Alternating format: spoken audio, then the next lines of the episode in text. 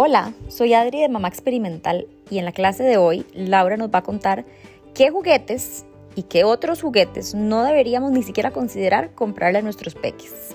Así que espero que les guste.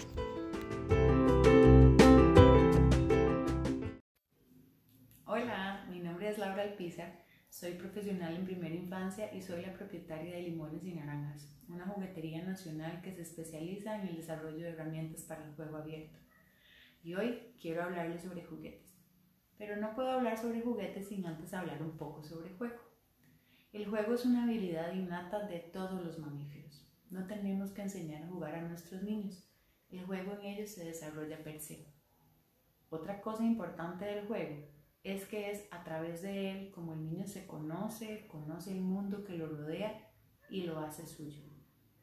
El juego va estrechamente relacionado con el desarrollo cognitivo y maduracional y con las posibilidades de movimiento que tenga el niño. Sin ahondar en ninguna pedagogía, el juego y el movimiento en el niño están estrechamente ligados. La libertad de movimiento consiste en darle la oportunidad de descubrir su cuerpo, de explorar sus capacidades, es permitirle desarrollar sus habilidades motoras como él quiera y cuando él quiera. En el mercado puedes encontrar infinidad de juguetes. Solo debes de preguntarte si en realidad esos juguetes responden a las necesidades de nuestros niños.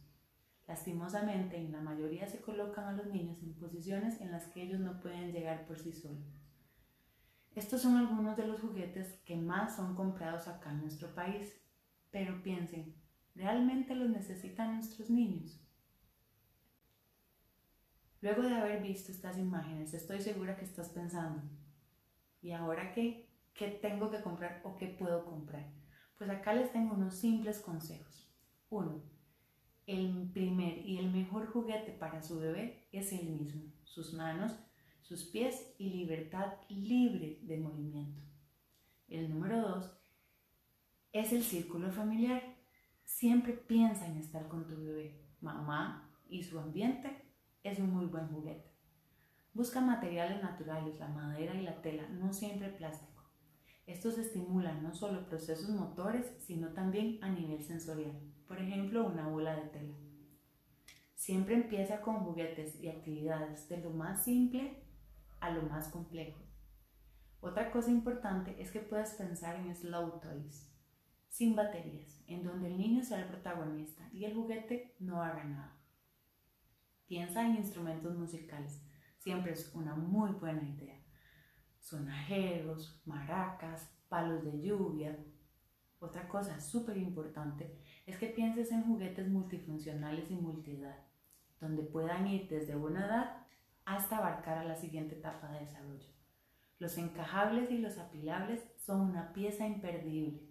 Y por último, no te olvides libros. En 3D, libros suaves, libros duros, libros para el baño, libros con sonidos. No quiero terminar sin antes decirte que si buscas un desarrollo respetuoso y óptimo de tu pequeño, tienes la responsabilidad de ofrecerles espacios seguros para que jueguen y juguetes apropiados, además de mucho tiempo para jugar.